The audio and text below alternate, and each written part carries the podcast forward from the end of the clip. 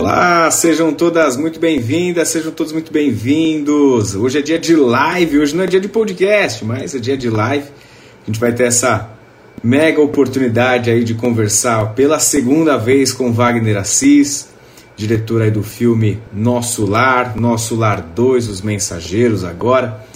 Vai ser um dia aí muito feliz, de muita emoção, porque a gente vai entender um pouco mais aí sobre a história do filme, sobre os bastidores, tudo que envolve essa obra incrível que a gente tem certeza que vai chegar aí nas telonas, no nosso Brasilzão, no dia 25 de janeiro. Olha só, falta menos de um mês. No Natal vai fazer um mês, né? Para chegar aí o período. Um pouquinho mais, na verdade, ali.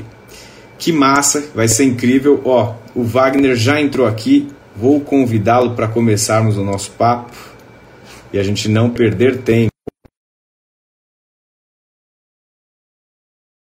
Agora de aceitar para a gente começar o nosso bate-papo. Obrigado pela presença de todos, hein? Sejam muito bem-vindos. Wagner está entrando. Wagner Assis, tudo bem aí? Ih, bom dia, boa noite, boa noite, né? Já tá bom dia para vocês, olha que loucura. Já nem deixa eu ajeitar o cabelo, fazer o negócio direito, né? Na correria do dia a dia, Pronto, para não ficar feio também o negócio, né? Já não sabe mais o que é dia e o que é noite, né, Wagner? Ah, total, assim, já estou em um outro fuso horário, fuso horário de, de lançamento, né? Fuso horário de, de correria. Mas tudo bem, outro dia um amigo meu falou assim: é, se a gente não correr, a gente não aprende a volitar. Eu falei, ah, tá bom. É verdade. então tá bom, né? em algum momento eu vou aprender, né? Vai vendo, né? Excelente. Enfim, prazer estar aqui com vocês. Bacana falar com vocês de novo. Obrigado prazer. pelo convite, pelo espaço. Prazer todo nosso, Wagner. Obrigado mesmo de coração. É uma grande alegria para a gente ter essa oportunidade de conversar aqui. Muita gente também ali ansiosa, né? Muita gente, quando a gente publicou o, o Rios de lançamento do filme, né? Ali do ah. trailer. Ah, compartilhando, acho que foi um movimento bem bacana. Então, só mostra o tamanho dessa obra, o tamanho desse trabalho, que com certeza vai ser magnífico. Então, Vamos lá começar com o nosso papo? Pode à ser? vontade, à vontade. Estamos aqui, estamos juntos. Bem, Wagner, né, não precisa ali de muitas apresentações, mas acho que é importante para quem chegou agora, está entrando, entendendo o que está acontecendo. A gente está fazendo essa live com o Wagner Assis, ele que é diretor do filme Nosso Lar, Nosso Lar 2 agora, Os Mensageiros, que vai estrear no dia 25 de janeiro. Também já é diretor de outro, outras obras, como Kardec, Menina Índigo e tantos outros trabalhos. Wagner, Primeira pergunta, como é que tá esse coração aí, faltando tão pouco tempo para a estreia? Como é que tá aí sendo esse sentimento, esse turbilhão de sentimentos? É sempre uma mistura, né, cara? É sempre uma ideia tipo uh, expectativa, surpresa, é, sentimento cumprido, dever, né? Cumprido, é, curiosidades mil, é, tem um turbilhão de sentimentos mesmo. A gente fazer cinema é muito complicado, né? A palavra certa é difícil, né? Fazer cinema é difícil. É, você colocar em prática algo que mistura arte e indústria, que são coisas que aparentemente não são complementares, né? E precisam se complementar para estar na tela. É, demanda a gente, não demanda nem 110%, demanda 220% da nossa energia, né? Então, assim, quando chega quase um mês do lançamento, a gente ainda está ajustando detalhes, tem zilhões de detalhes para serem ajustados. A gente fica. É uma mistura de desgaste, claro, mas tudo bem. O cansaço não é uma palavra que faz só mais parte da nossa vida. É, a, gente, é, a gente agora só trabalha com a ideia de renovar as energias e pronto. E vamos em frente, né? Mas. Quando...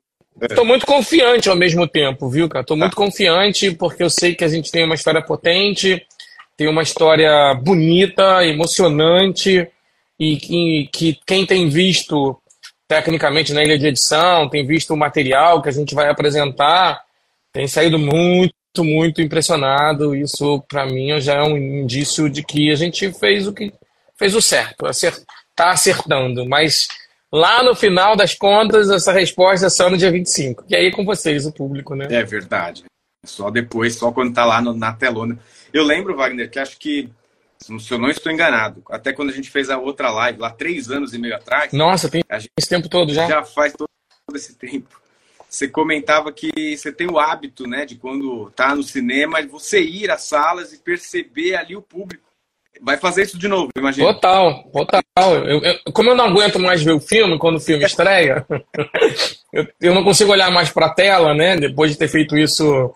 Eu vou te dizer, a gente vê o filme pelo menos, o inteiro, umas 500, 600 vezes, pelo menos. Ai, amado.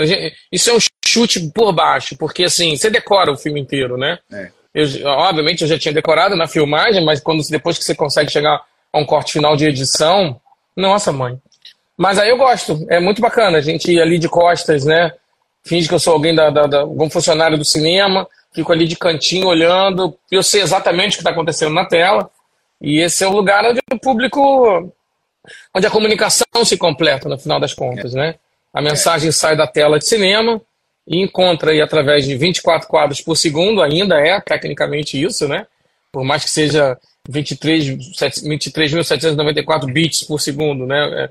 É, é, é uma outra linguagem. Mas enfim, eu chamo de 24 quadros por segundo, classicamente. Luz, né? Luz passando em movimento, imagens que replicam uma história e aí a comunicação se completa. Tá tudo ali. E a gente vê como é que o público recebe. Cada pessoa é um universo particular, parafraseando aí é, Marisa Monte, né? Marisa Monte. E, e lindo ver isso. É bonito. Mesmo quando não é. Mesmo quando não é, sei lá, perfeito. Mas é, é o que é. Faz parte da nossa comunicação, faz parte do nosso trabalho, faz parte de tudo que a gente se propõe a fazer. Excelente. Eu vi que alguém aqui comentou que minha voz está um pouco baixa. Obrigado. Ah, foi a Débora. Eu vou tentar falar um pouquinho mais alto, tá? Eu estou ouvindo bem. Tá bom, Débora, tudo bem, mas eu estou ouvindo super bem. Perfeito. Boa.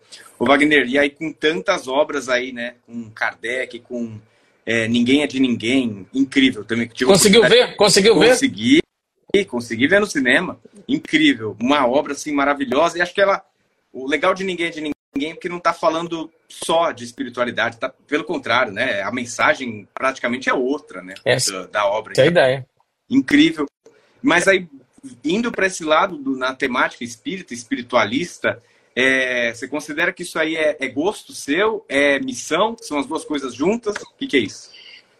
Missão tá longe, mas é, é, é, direcionamento de vida mesmo. A gente ter a possibilidade de fazer uma curadoria dos próprios projetos, nossa, isso é quase um privilégio hoje em dia, num lugar cujo cinema ainda faz parte de uma, de uma indústria incipiente, né? Às vezes parece que vai decolar, é. mas não decola. Uhum. Mas é, é, é, é, isso, são escolhas mesmo. Depois do meu primeiro filme foi A Cartomante, que foi uma escolha meio em grupo, o grupo que construiu o primeiro filme, né, o longa-metragem. Como filme como diretor, né? Eu já tinha trabalhado em alguns outros filmes como roteirista, mas é, é, depois da Cartomante, eu acho que eu consegui que ser ter o privilégio, eu, tenho, eu, reconheço que é um privilégio Sim. de dizer assim, eu quero contar essa história, e ir atrás e contar a história, entendeu? Algumas eu não consegui, ainda. Outras eu abdiquei, faz parte, né? Mas como produtor e realizador, é isso, diretamente ali no caminho do que a gente quer contar. São as histórias que eu gosto, é o tema que eu acho importante ser falado Perfeito. sobre o espírito humano num contexto maior. É, são filmes feitos para quem conhece e para quem não conhece sobre o tema. Ninguém está fechando nada, ninguém está ninguém tá falando de verdades absolutas nem nada, ninguém é de ninguém é exatamente um filme assim, como você falou, né? É parte de uma obra que fala sobre relacionamentos tóxicos. Só que tem aí o tal, tem aí o tal olhar espiritual para dentro da, da, da, da, coisa. E aí que eu acho que o paradigma é bacana. Como é que você olha tudo isso com esses óculos é, de transgressão da realidade? Dizer assim, olha, a nossa realidade é muito pobre. A realidade que nos cerca paralela e invisível é incrível é, cheia de nuances, cheia de coisas. Então, é sobre essa realidade que eu gosto de falar. Para algumas pessoas, ficção científica, para outras pessoas, pura realidade. Pura mas essa é a proposta, né? Pura realidade que chega a arrepiar, né? o, o... a mensagem da Sheila, queria só trazer aqui. Ela pergunta: ninguém é de ninguém em filme? Né? Sim, Sheila. Mas hoje, Wagner, está disponível em alguma plataforma? Tá aí. Todas as plataformas, streaming e na, na, no estágio de aluguel e compra, né? Perfeito. Então, no estágio de aluguel e compra, todas as plataformas oferecem. Isso é uma etapa da distribuição dos filmes. Tem gente que reclama. Ah, mas eu assino a Prime Video, eu tenho que pagar ainda para ver o filme? Tem que pagar porque é uma etapa. né? Numa etapa mais adiante, o filme vai estar numa plataforma só, com exclusividade dessa plataforma. É assim que funciona, né? Para os que reclamam, né? Aliás, o pessoal reclama de ah. tudo, né? Mas, enfim, é só, um, é só uma explicação. Então tá no Prime Video, no Google Play, no YouTube Filmes Oficial. Ouviu, galera? Oficial do YouTube. YouTube a, gente, a gente tá tirando cópia pirata, sim. A gente tá reclamando com as pessoas que se apropriam indevidamente do filme para supostamente fazerem divulgação da doutrina espírita. Mentira, eles não têm esse direito. A doutrina espírita não precisa deles para isso. Mas a gente tem estado atento. Agora, obviamente, isso parte de quem consome, né?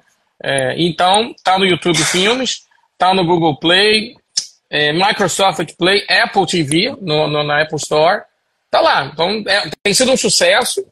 É, o, o, na Prime Video ele ficou entre os dois, ele era o segundo ou o primeiro mais visto durante uns bons dias, uhum. ou seja, bombástico. Nossa. E eu tenho recebido muito retorno, muita gente impactada positivamente com o filme, baseado num livro de sucesso. Né? Acho que um pouco essa galera toda acabou não conseguindo ver nos cinemas, porque foi um ano muito difícil para o cinema brasileiro.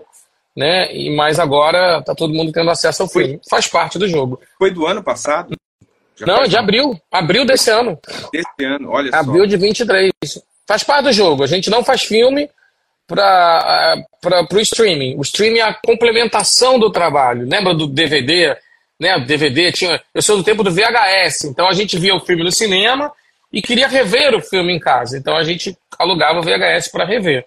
Fazer disso um primeiro impacto com a obra é um tanto injusto porque você propõe sempre uma experiência cinematográfica né? Uhum. E você só tem essa experiência dentro da sala escura, não tem jeito. No nosso caso, a gente propõe uma, uma experiência cinematográfica e espiritual, né? Uhum. a gente não dá propor tudo. E você que viu, você pode dizer aí com, com, com lugar de fala, né? Com toda certeza, Wagner. E eu gosto muito quando você traz esse tema. Eu sabia que você ia falar sobre essa questão da pirataria, dessa apropriação, porque é uma das suas bandeiras é uma das coisas que eu também acredito muito nisso aqui no nosso podcast, tanto na, na nossa página. Eu lembro também muito o quanto que você falava, né? É, as pessoas pegam trechos de filme, colocam nas páginas, não dá crédito nenhum e, e às vezes até inverte a mensagem do que foi o filme, de qualquer obra. Cara, e isso é um problema, sei lá, é, é um pouco cultural, mas. Cara, gente... eu não sei, eu, eu sei o que, que, é isso. É falta de ética. É... Falta de, de respeito e, e eventualmente é, é um pouco de desinformação, Sim. mas é basicamente falta de formação, até mesmo de caráter em determinados momentos. Porque se você pega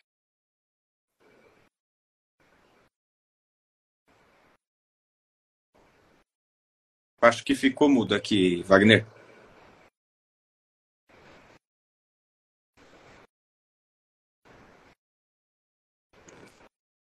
Não te ouço, tá? Não sei se só somente eu.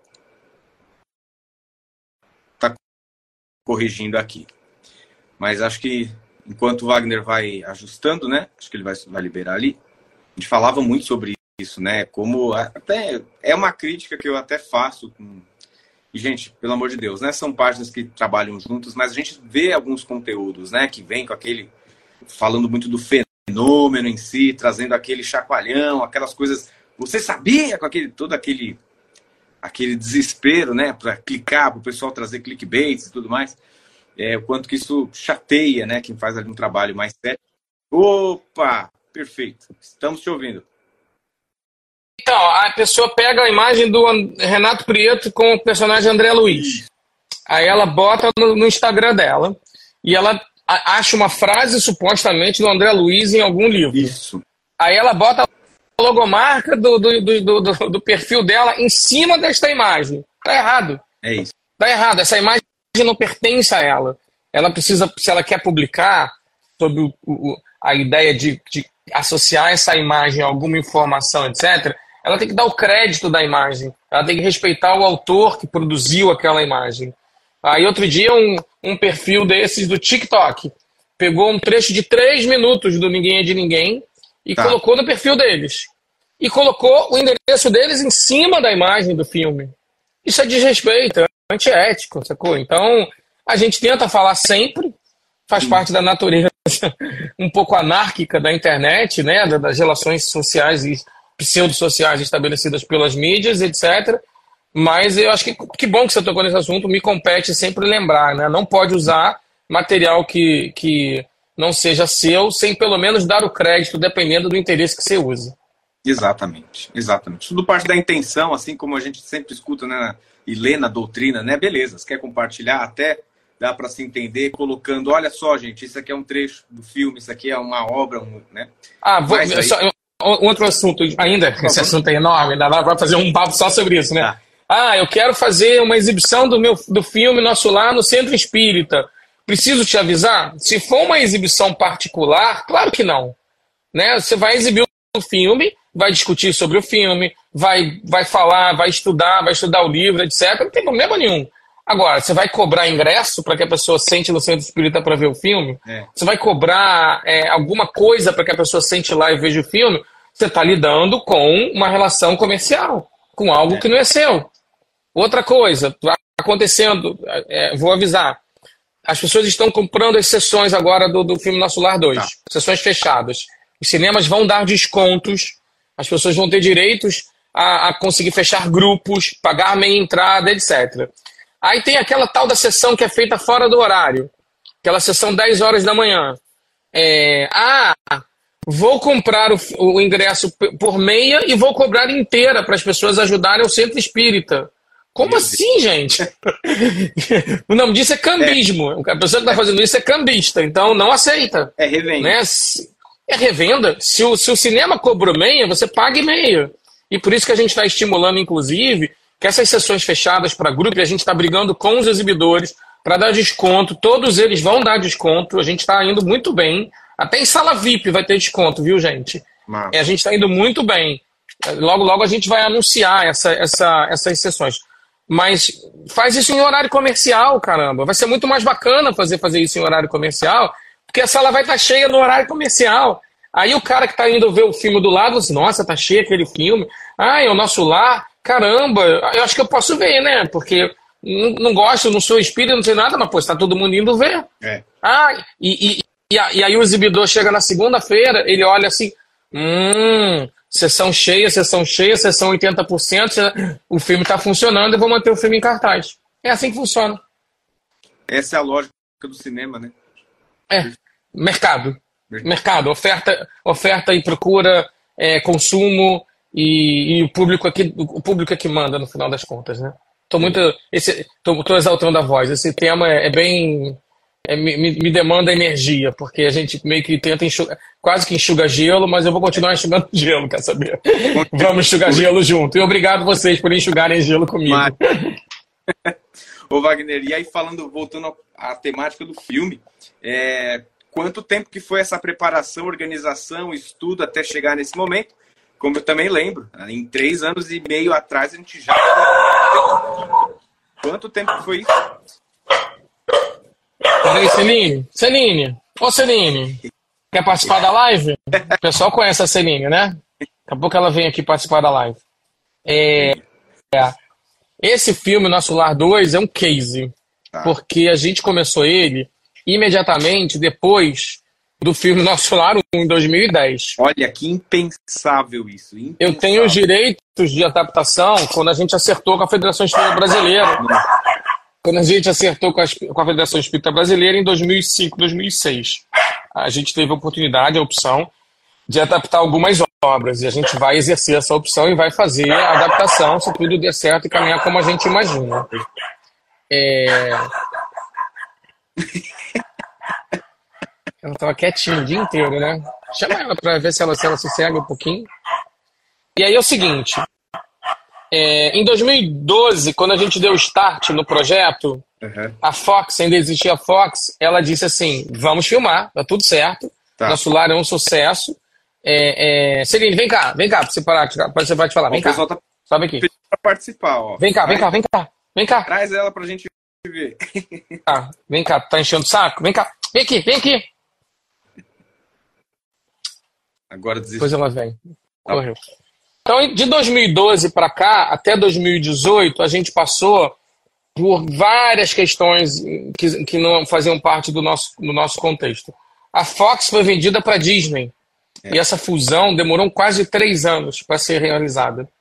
A gente financiou parcialmente o filme e a gente entrou num, num processo difícil de recessão em que a gente não conseguia terminar de, de, de, de financiar, embora existissem várias linhas de financiamento que a gente estava ajustando. Quando chegou em 2017, cinco anos depois, eu estava mais ou menos pronto para filmar. É, eu estava escrevendo novela, estava escrevendo Além do Tempo, se não me engano, hoje era Espelho da Vida, agora eu não lembro qual das duas novelas.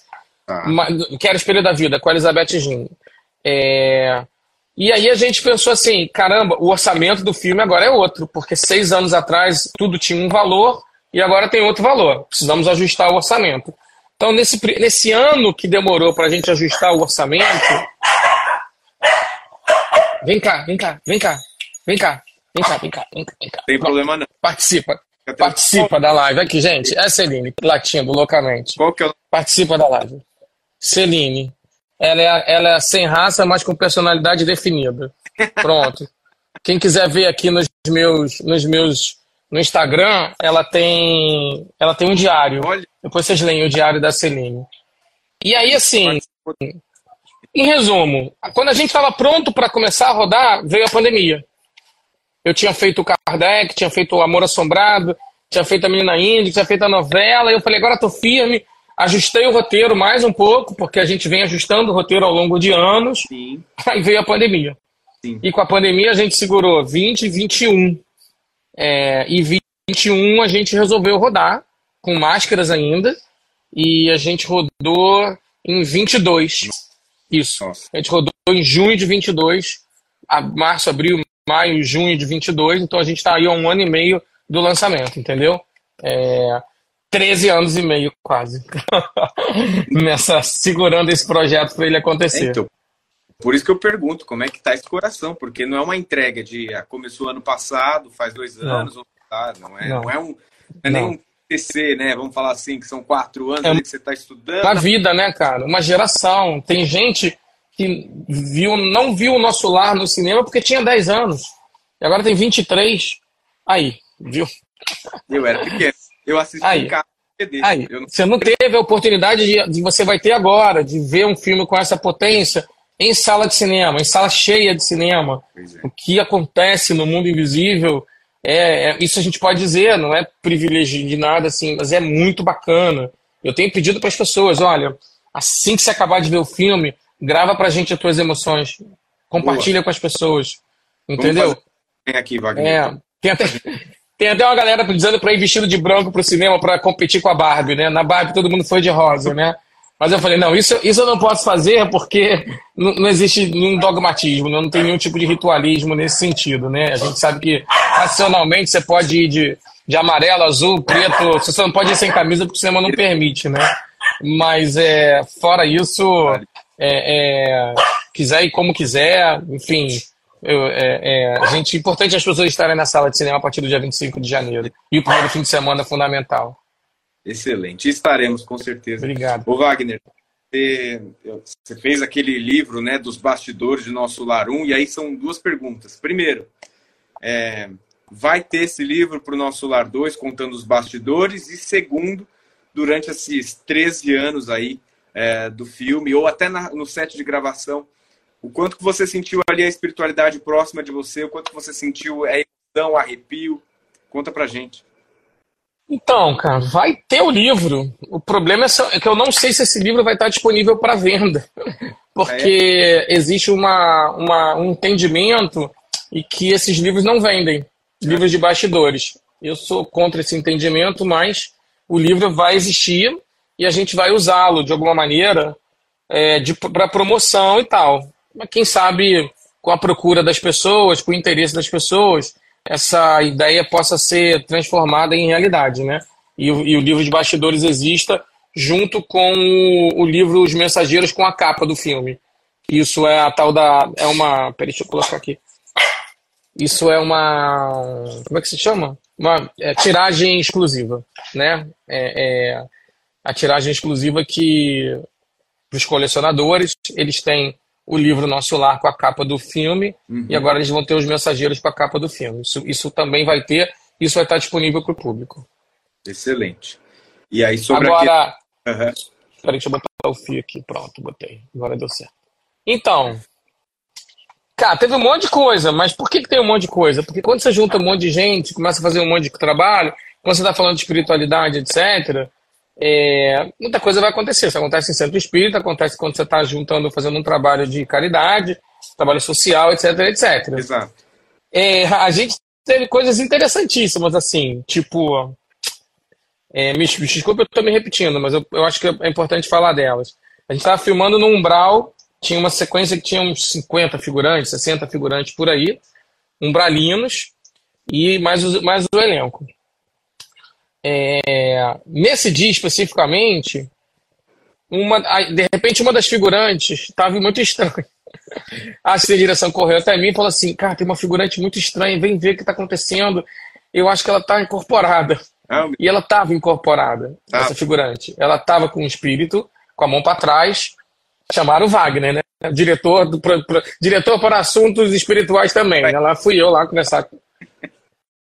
Vai resolver. É, fui lá, enfim, como eu participo de desobsessão há muitos e muitos anos, não tenho nenhum problema com isso. Falei assim: olha, se, se você veio para ajudar, dar uma presença, saudar, seja bem-vindo ou bem-vinda, e depois você tem que ir para porque ela precisa trabalhar.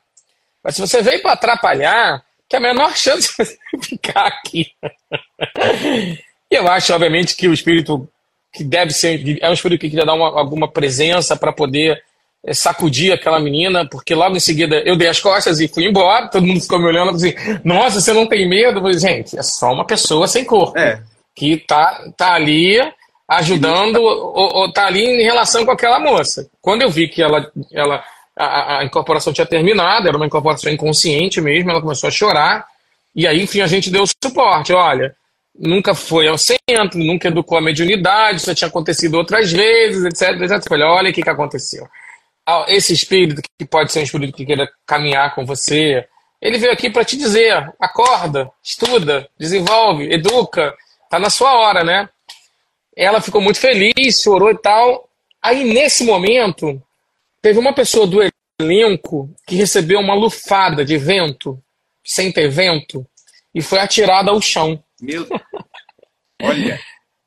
Que aí, assim, os que estavam lá, que deveriam estar tá querendo atrapalhar, esses estavam irritados. Caiu, eu falei, ó, aqui ninguém fica não, cara, que a gente está trabalhando em paz, tá tudo certo. O cara jogou o ator, eu vou dizer, eu não vou dizer o nome, mas jogou o ator no chão. Tá.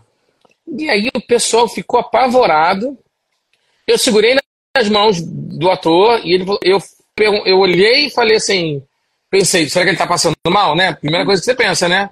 Sim. Na mesma hora eu saquei que era espiritual, porque esse ator, apesar de não saber se também tinha, tinha é, capacidades mediúnicas e tal, ele falou assim, não, não, já foi embora.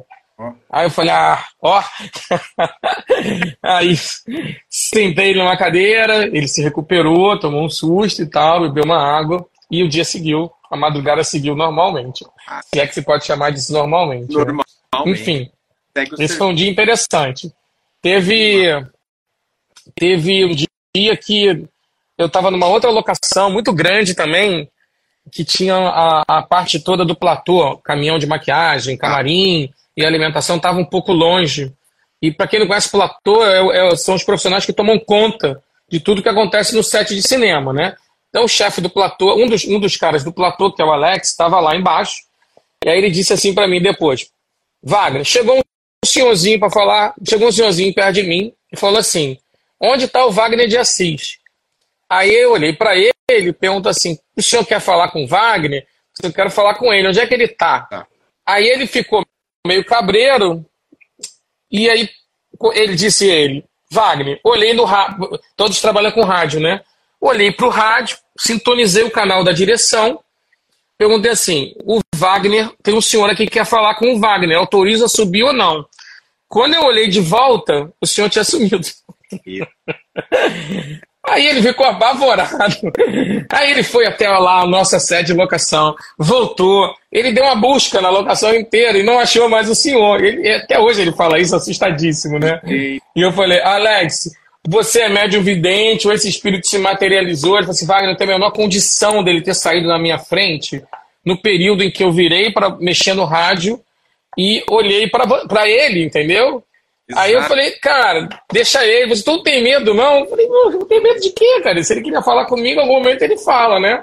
Mas eles ficaram apavorados, procuraram dentro do caminhão, achando que ele tinha se infiltrado no caminhão, e que o senhorzinho desapareceu na frente do Alex. O Alex pode dar esse testemunho, assim, ele, ele me reencontrou agora na filmagem das Irmãs Fox e falou assim, ó, seu Wagner, se tiver alguém te procurando, eu não vou nem ligar, porque eu sei que vai desaparecer. Aí eu falei, pode, pode falar, Alex. Sensacional. É, eu acho que é assim, lógico, é, é, pra gente que tá, tá nesse meio, é, é muito óbvio, mas hum. só evidencia cada vez mais o quanto que esse trabalho ele não é assim à toa, ele não é só né, mais um, mais um filme, mas qualquer serviço que é feito em prol do bem da espiritualidade, né? A gente está falando de uma dimensão paralela. A gente está usando um livro que faz parte é, de uma realidade, que é a mediunidade, de um senhor chamado Francisco Cândido Xavier.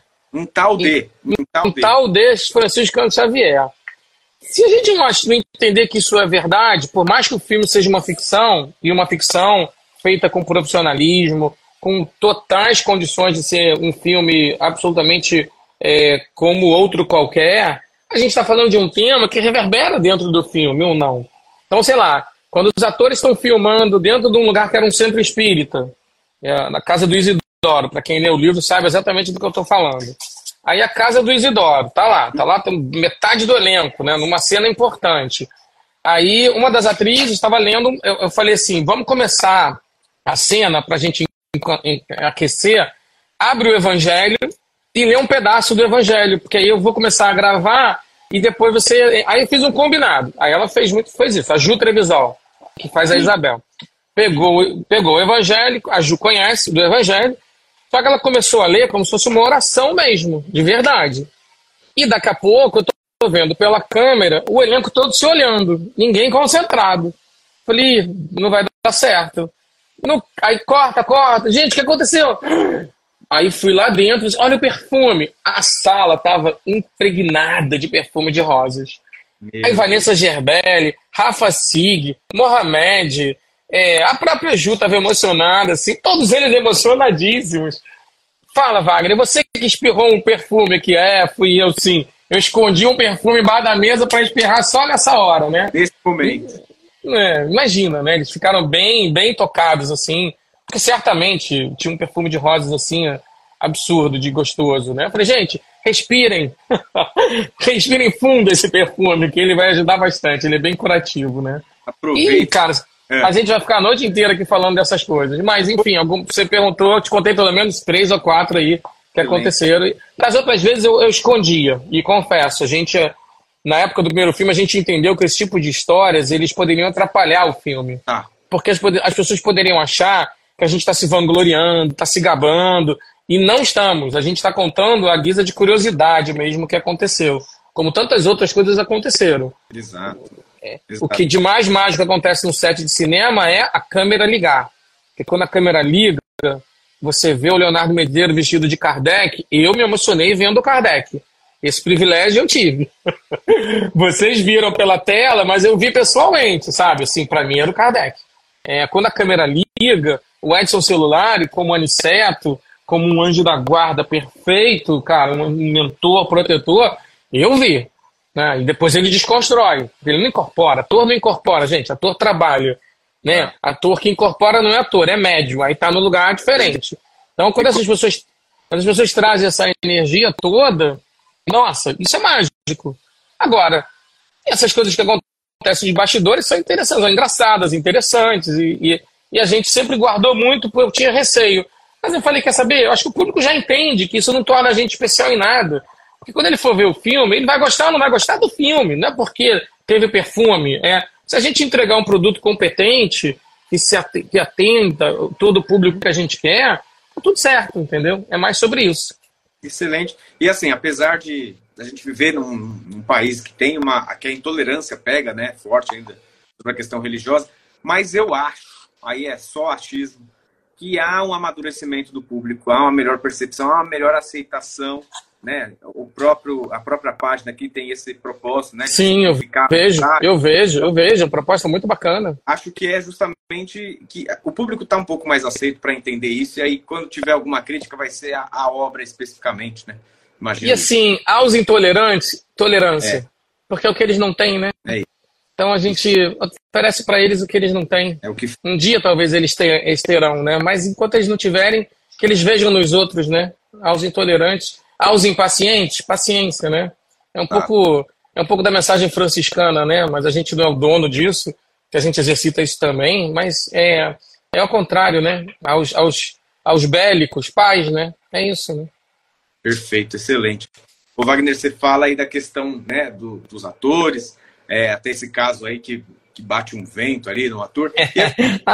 E é em pensar nessa seleção do elenco. Como é que isso acontece? É, e aí a pergunta de leigo mesmo do cinema é, é você mesmo que chega e faz o convite, por exemplo, para o Edson Celulari. É você que chega de novo no Renato e fala, Renato, bora pro dois. Tem. Como é que é isso?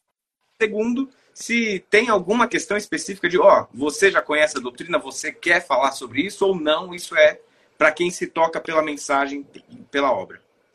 Eu tento levar isso da forma mais profissional possível. É, eu jamais uso a prerrogativa de ser ou não ser espírita para convidar alguém para trabalhar. O dia que eu fizer isso, eu enlouqueci. Pode me prender ou dizer que eu deixei de ser espírita ou, ou, ou aprendiz de ser espírita. É, existem momentos mágicos, momentos de sincronia perfeita e existem momentos dificílimos. A gente sempre tem uma produção de elenco, uma produtora de elenco que nos ajuda muito. É alguém especializado no elenco dentro da ideia que a gente quer compor. É, nesse caso foi a Isabel Lobo. A Isabel Lobo trabalhou com a gente e, nossa, foi maravilhosa. Mas é, é muito difícil, cara. Muito difícil. Muito. É, são das decisões. Sabe aquelas decisões que não voltam mais atrás? Uhum. Exceto você tenha dinheiro para refilmar.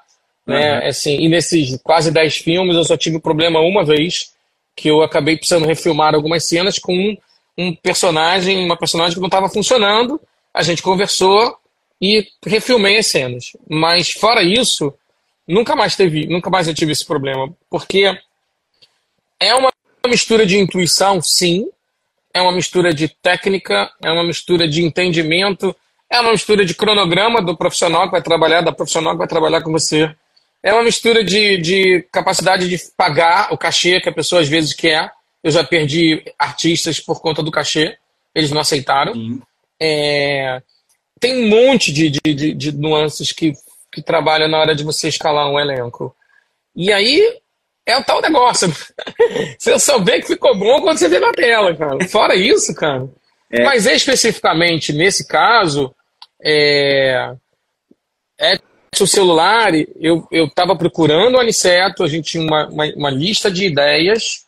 Tá. É, e aí alguém me a Bel, a Bel me falou, a Bel me falou, eu acho que quem terminou o contrato com a TV Globo, um contrato de 40 anos, foi o Edson Celular. E aí eu olhei assim, Falei, caraca, o Edson tá, saiu da TV Globo, porque a gente não, não, não teria TV Globo participando, então não ah. poderia trabalhar com atores vinculados à TV Globo.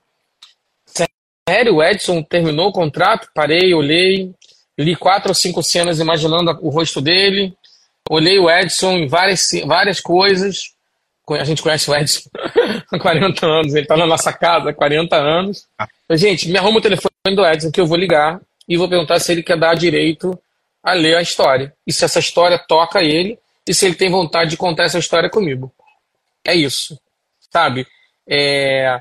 O Renato, obviamente, o Renato, quando a gente tomou a decisão de manter o André Luiz no filme, mesmo ele sendo só um narrador, mas a gente trouxe o André Luiz, poderia ter sido outro ator. Por que não? Né? Assim, a gente poderia ter conseguido outro ator, caracterizado esse outro ator, esse ator ter trabalhado como o André Luiz. É, é um personagem, né? Mas a gente, a gente entendeu, olha, acho que vale a pena o Renato participar. O Atom Bastos como governador, vale a pena. Mas Ju Colombo, Fábio Lago, Fernanda Rodrigues, é, Mohamed Rafu, Mohamed quase fez o primeiro filme comigo. É. Ele, ficou em, ele ficou muito próximo de fazer um dos personagens. Ele falou, puxa, sofri tanto, mas agora foi a minha, agora é a minha vez. A Ju Trevisol, que eu já falei, né? Ou seja, é, A Letícia Braga, por exemplo, trabalhou comigo na Menina Índigo, que foi uma escolha também daquelas de 35 testes. Ela entrou, começou a desenhar a minha parede. Eu entrei e perguntei para ela se ela estava nervosa. Ela falou assim para mim: Eu não, quem tem que estar tá nervoso é você, você que é o diretor do filme. Eu falei ela tinha 9 anos, 8 ou 9 anos de idade, sabe? Tipo, é ela? É. Preciso de teste? Eu não, eu não gosto muito de teste também. Sabe, ator, o ator se esforça para fazer um teste. 99% das vezes ele está no, no tom errado, no visual errado. Né? Eu gosto de conversar, conhecer as pessoas, entender a sintonia e daí por diante. Então, a Letícia tinha um personagem que poderia, Letícia, que estava transitando da idade da adolescência, eu falei, é a última chance de eu ter Letícia como adolescente. Né? E, e ela tinha raspado o cabelo para fazer um personagem no outro filme. E. E. Letícia, vamos botar uma peruca, vamos trabalhar, vamos aplicar. Ah, ah, pum, Letícia Braga, tamo junto. Então, a Maria Volpe, que é uma querida fofa, talentosa, o Thales, é, ou seja, o Arthur, que é o apelido dele, é Nego Ney, né? Que assim, carismático a vida inteira. Sem contar da Aline, Aline Prado, Nando Brandão, que vieram compor o time de mensageiros, a Ju Colombo. A Ju Colombo é uma atriz que eu fiquei apaixonado, sabe? Cantora, dançarina. Teve um dia, a gente sempre faz orações no set, né? Ou orações para começar o trabalho. Eu coloco música, cada um fala alguma coisa, só para sintonizar, para a gente fechar a linha naquele ritual. Aí teve um dia. É, né, Wagner? Independente. Quiser participar, não quiser participar, eu vou falar, entendeu? Eu vou dar a voz para alguém falar, alguém vai vir recitar uma poesia, alguém vai vir. O Danton, no final do, do, do Ninguém é de Ninguém, o Danton escreveu uma carta linda pro Roberto. Linda. Ele quis escrever uma carta pro personagem dele, que é um personagem duro, você lê o livro, né? Você vê o filme. Uhum. Eu chorava, chorava com o Danton falando pro personagem dele no último dia e tal. Só que aí nesse dia, a gente estava filmando numa locação, estavam todos presentes. E aí, antes de começar, eu boto música. Cada filme vai tendo a sua trilha sonora, né? Acendo incenso, boto spray, é, sei lá, vou, vou criando um ambiente bacana pra gente trabalhar. Aí ah. começou aquela música, o Happy Days. Perfeito. Que é uma música de, de saudação, né? Uma música de glória, assim, de, de Aju Colombo, aquela maravilhosa, começou a dançar, como se ela estivesse num coral né? O Happy Day. E aí começou a dançar, e todo mundo começou a dançar. E a gente ficou uns 15 minutos dançando, eu repeti a música. Isso a gente tem making off, a gente vai editar um vídeo sobre isso, certamente, né? E vai soltar. Eu, eu sabe aqueles momentos assim, não precisava nem, a gente podia, não podia ter ido para casa, porque tinha que filmar, mas estava um momento de, de, de, de, celebração, sabe? Todos aqueles artistas vestidos com roupas de, de mensageiros, num lugar mágico, meio da floresta, cantando o Happy Days. Eu falei, cara, pronto, não precisa de mais nada. Eu só chorava, né? eu só ficava emocionado, né? Enfim, então toda a escalação passa por milhões de, de, de entendimentos e a gente torce muito para no final dar certo. É mais difícil que escalar a seleção brasileira, tenho certeza absoluta. Não sou técnico de futebol. Sabe por quê? A seleção brasileira você muda o jogador. Sim. A seleção brasileira você muda o técnico. Você troca. Né? Filme, amigo. Nunca mais. Nunca mais. Tudo que está lá impresso para sempre, está lá impresso para sempre. Então não é simples. Excelente. Mas é prazeroso. Mas, Wagner, outra dúvida que também que não deve ser simples. Como é conseguir adaptar ou trazer um novo, uma nova mensagem para uma obra né, tão aclamada, tão histórica? Qual que é a parte mais difícil? É você manter ali, segurar a mesma mensagem, né? Ser fiel à mensagem, ou é conseguir construir algo que se adapte para o cinema, porque uma coisa é o livro, outra coisa é o filme. O que, que é o mais difícil disso, né? Por isso que acho que esse tempo de trabalho, pesquisa, roteiro. Cara, vossa mãe, acho que tem, tem que ter uma. Tem que se dedicar muito, viu, cara? Tem que ter uma, uma disciplina criativa enorme. Tem que ter. Quem escreve para cinema, quem escreve para televisão, sabe o nível de demanda que isso faz da nossa mente. Eu costumo dizer que eu escrevo 24 horas por dia, digito de vez em quando, sabe? É, é, a história que eu quero adaptar, eu ainda vou adaptar, eu sei a história principal, de vez em quando eu penso nela. Ela vem, eu elaboro uma sequência, elaboro. E a gente não para. É sempre assim. Só que quando direciona, nesse caso eu fiquei 10 anos trabalhando, tem vezes que eu parava, ficava quieto, deixa quieto, deixa, deixa descansar, dá distanciamento, etc. E eu parto sempre do, de um pressuposto, que aí é um pressuposto bacana, que é nós queremos fazer um filme para todas as pessoas. Ponto. Pressuposto 1. Um. É, pressuposto 2. É, esse não é um filme que tem que ser didático, doutrinário, proselitista e nada. Esse é um filme que fala dessas realidades e ele se baseia num livro. E pressuposto 3. Qual é a essência do livro? Aí, amigo, lê o livro, sublinha o livro, escaneia o livro, lê nas entrelinhas do, do livro, conversa sobre o livro com quem lê o livro, vê palestras sobre o livro. Você se absorve, absorve, absorve, absorve, absorve, absorve. Quando você começa a perceber que você está falando a mesma coisa, você está com a essência. Uhum. E essa essência vai ser destrinchada nos personagens que você vai combinar, nas escolhas que você vai fazer. Ah, mas você não falou aquele capítulo. Não, não falei. A gente optou por falar daquela outra forma. O livro é uma história de resgate, é uma missão. Ponto. A gente já tem uma linha dramática. Aniceto vem à Terra com André Luiz. Antes, André Luiz destaca e descreve pelo menos cinco casos de fracassos mediúnicos. Hum, já começando a entender o que o doutor André Luiz estava querendo dizer, né? Olha só como é que tá dando ruim. Né? Aí ele conta que a maioria dos projetos que saiu de nosso lar deu ruim. O que, que ele está querendo dizer? Gente, vamos fazer uma, uma, uma reflexão, vamos ressignificar o que, que a gente está fazendo com a nossa vida. Então a gente vai lá ajudar aquela família que tem uma situação absurdamente bonita. O pai que toma conta espiritualmente da família. Cara, isso é incrível. A gente vai lá ajudar aquele outro caso do homem que tinha grana, que estava desencarnando, sofrendo horrores. Nossa, isso é bacana. Então a gente vem para um contexto de como é que a gente faz com que isso seja dramático, emocionante, que tenha o conteúdo que a gente tem no livro, mas de outra forma, porque não dá para tchu né? Explicar. E que no final das contas, isso no roteiro transcenda para imagens e transcenda para um filme, transcenda para uma história na tela. Esse é o super caminho que a gente tem que passar, é, com um respeito absurdo pelos dois lados dessa história, espiritismo e cinema, Espiritismo não é gênero de cinema. É, espiritismo é conhecimento, para mim, conhecimento sagrado. Espiritismo é mecanismo de transformação para quem souber usá-lo. Quem achar que sabe usá-lo e continua incorrendo nas mesmas coisas, não usa. Espiritismo não precisa nem ser tag religioso, porque ele não é uma religião é, tradicional como as religiões tradicionais, ele é consequência religiosa. Então, ele, ele coaduna um, uma gama de histórias que falam sobre realidades humanas, né? E isso é, pode nos propor histórias sobre nós mesmos.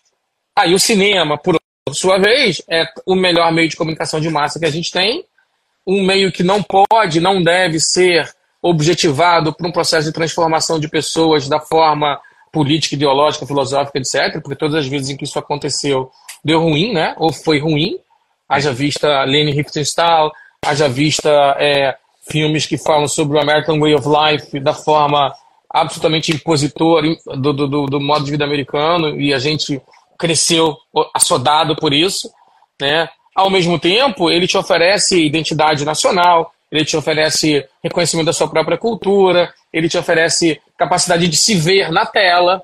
É isso que o cinema faz. Né? Então, onde é que a gente quer situar este, esta história que a gente quer contar? E aí, no final disso tudo, é para contar bem uma boa história. Eu já falei isso para você, estou repetindo, né? Por que, que as pessoas vão para o cinema? Para ver uma boa história bem contada. Ponto. Ponto. A pessoa não vai para o cinema para sair espírita. a pessoa não vai para o cinema para sair piloto de avião, porque viu o Top Gun.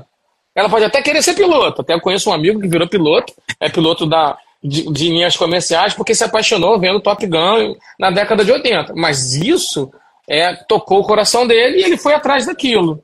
Mas a transformação é dele. mas a gente não sai do cinema é, apto a dizer eu quero ser aquilo. Você pode até achar que é, meio de comunicação tem teorias que falam muito sobre isso. Eu sempre eu tendo a acreditar que aquela história contada na tela ela serve para tocar você, iluminar pontos, negociar contigo reflexões e o resto é contigo. O resto é com o público. Né? Não dá para querer muito mais além disso. Ah, o filme vai transformar o mundo. Não muda. Não. Desculpa, gente, não muda. Aliás, ninguém muda o mundo. Nós mudamos o nosso próprio mundo, já disse o Kardec, né? Reconhece o verdadeiro espírita pela sua capacidade de transformação moral. Ponto. Né? O verdadeiro espírita não é o cara que balança a bandeira do espiritismo mais do que os outros. O verdadeiro espírita não é aquele cara que decorou os 1018 perguntas e respostas do livro dos espíritos. O verdadeiro espírita nem é somente aquele que distribui o pão na rua e briga em casa e é um tirano no trabalho, é um opressor. Nada disso. Né? É, é outra coisa. Agora, as histórias se basearem nesses conteúdos, aí eu, tô, aí eu acho fantástico. Saca? Quando a gente vai para o material da Zíbia, ah, a Zíbia não é espírita. Tem comentário mais preconceituoso que esse? Primeiro que a pessoa não sabe de nada, né? Enfim, mas. não sabe nem da vida da Zíbia. Mas ela declarou que ela não era espírita. Em que momento ela declarou isso? Qual é o contexto que ela declarou isso? Etc, etc. Não vou nem entrar nesse assunto. Mas assim, lê o livro dela. O livro dela fala sobre reencarnação, sobre vidas passadas, sobre realidades espirituais, sobre amor, perdão, é, indulgência, benevolência, gratidão, sobre obsessão, sobre posse, ciúme. O que, que é isso? Se não absolutamente a base da doutrina está ali. Pluralidade das existências, a existência de Deus, comunicabilidade com os mortos. O que a gente não explorou ainda, e que está na minha lista, é, é, a pluralidade dos mundos habitados, né, cara? Porque, caramba, né? Por que não, né? Assim, mas aí precisa de mais dinheiro. Mas é, é fantástico a gente poder fazer um filme, eventualmente, falando de outros planetas, de vidas em outros planetas, etc. Entendeu? Seria, é fantástico. Seria brilhante. Seria brilhante. E realmente, ninguém muda ninguém, não é uma obra que vai mudar. Se fosse assim, né? Chico Xavier fez 500 livros e não mudou ninguém. Jesus esteve aqui e não mudou o mundo exatamente. Fez refletir, fez repensar. Acho o esforço que... é nosso, né? O esforço é pessoal intransferível, gente. Foi isso que já disse. Vós sois deuses, né? Sedes perfeitos, né? Ou seja, isso tudo é para o esforço pessoal, né? Claro que a vaidade, o orgulho, é, é a vaidade, o orgulho, é, é, o egoísmo, eles que são os nossos as nossas chagas, no final das contas, né? Sabemos disso, né? Exato. Mas como é que você atropela isso para tocar a alma da pessoa? A arte pode fazer isso, eu concordo. A arte é potente. A arte é capaz de ir lá, tocar em botões. Que nem aquele senhor que saiu do primeira ele saiu da, da, da, primeira sessão que eu fui ver Nosso Lar. Já contei essa história? Já rapidinho. Pode contar de novo, por favor. É, fui numa dessas sessões, assim, cheguei, olhei, essa sala estava cheia, etc. Muito bacana. Aí voltei, falei com, com o dono do cinema, não, a exibição tá bacana, eu tô feliz. Aí sai um senhorzinho, assim, de uns seus 65, 70 anos, fulminado de dentro da sala, cuspindo marimbondos, quase que literalmente. Aí eu olhei, né? que o Nelson Rodrigues ficava na porta do teatro, né? Quando as pessoas saíam da peça no meio, ele segurava as pessoas e falou assim: o que, que tem de pornográfico aqui? Não tem nada de pornográfico, é vida real. E ele tinha razão, né? Ele tinha pura razão. Só era uma vida real nua e crua e dolorosa para as pessoas. Aí ele sentou no foyer do, do cinema, acendeu um cigarro. Hum, Nelson Rodrigues, eu vou lá que nem você fazia. Ele não sabe quem eu sou. Sentei do lado dele. Falei, e aí, senhor? Saiu do filme no, no começo, minha mulher, ela acha que eu vou para aquele lugar depois que eu morrer. no meio do umbral ele saiu, sacou? Que aí eu, eu fico imaginando a mulher catucando ele assim, olha para onde você vai e tal. E eu falei, jura, senhor, mas o senhor não vai dar chance? O filme vai melhorar, né? Ele, eu não volto lá mesmo. Ele começou a falar essas porcarias, ficar falando de, de que eu morrer, eu morri, morri. Eu falei, cara, senhor, volta lá, dá uma olhada. Não, não vou. Falei, tá bom. É. Posso fazer nada. Como o André Luiz fez para pegar ali um, um, tutorial de como que dá para retornar. Quase que eu falei, olha, quando você acordar naquele lugar, só ajoelha e reza. Vai ajudar, senhor. Tá Se arrepende, entendeu? Só não vai ficar lá para sempre. Mas ele tava muito raiva. Então você vê, tocou em botões emocionais dele que ninguém esperava que fosse. Talvez a mulher soubesse, né? mas assim, ninguém esperava que isso fosse acontecer, né? E aí é bacana, aí é a potência da arte, né? Você pode ter isso quando você vê um quadro, você pode ter isso quando você ouve uma música, quando você lê o livro. E o cinema também tem isso. Então a gente não desconhece isso na hora de adaptar. Né? Voltando, a gente, a gente sabe que isso tem. Comunicação tem poder, etc, etc tenta lidar isso com a maior sei lá, com a maior responsabilidade, maior humildade possível, muita humildade mesmo, humildade no sentido de, cara, tô, tô tentando me colocar a serviço disso. Né? É, a potência, no final das contas, a real essência disso tá lá no Chico Xavier e no André Luiz, cara. Foi eles que trabalharam para quebrar um paradigma e trazer uma mensagem do mundo espiritual, contando sobre a história de um homem que morreu, que foi suicídio inconsciente, que descobriu, que relata de uma cidade espiritual, que relata sobre o umbral, e que depois vem numa missão de resgate, aprende o que é ser mensageiro, que não é trazer mensagem, é viver mensagem, e aí que está a similitude disso com o Espiritismo, né? O que é ser mensageiro? É viver mensagem, viver Deus, sabe? É completamente diferente. Ele aprende isso de fato, mas ele aprende isso é, olhando o fracasso do semelhante.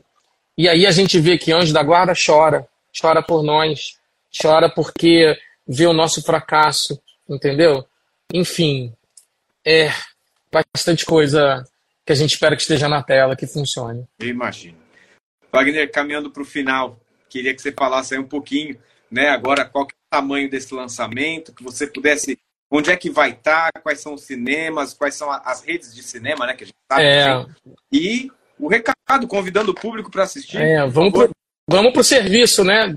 Os, os, ingressos começam a ser vendidos no dia 11 de janeiro. O filme Boa. estreia dia 25 de janeiro. A grande maioria das redes de cinema que elas vão fazer promoções para meia entrada, muito provavelmente para grupos. O que, que a gente está pedindo? Que essas sessões que vão ser compradas sejam nos horários comerciais, porque isso funciona para o filme. Né? Se for aquele horário das 10 da manhã, hum, pode até funcionar para o filme, mas não é bacana. O bom é que as sessões sejam no horário comercial. Já estão negociando algumas salas, por incrível que pareça. Então, se você tem em sua cidade uma sala de cinema, liga para o exibidor, fala com o cara. Ó, oh, a gente quer fechar uma sala aí. Né? E, e, e, o preço que for, não aceite pagar mais, aceite, só pague o preço que for.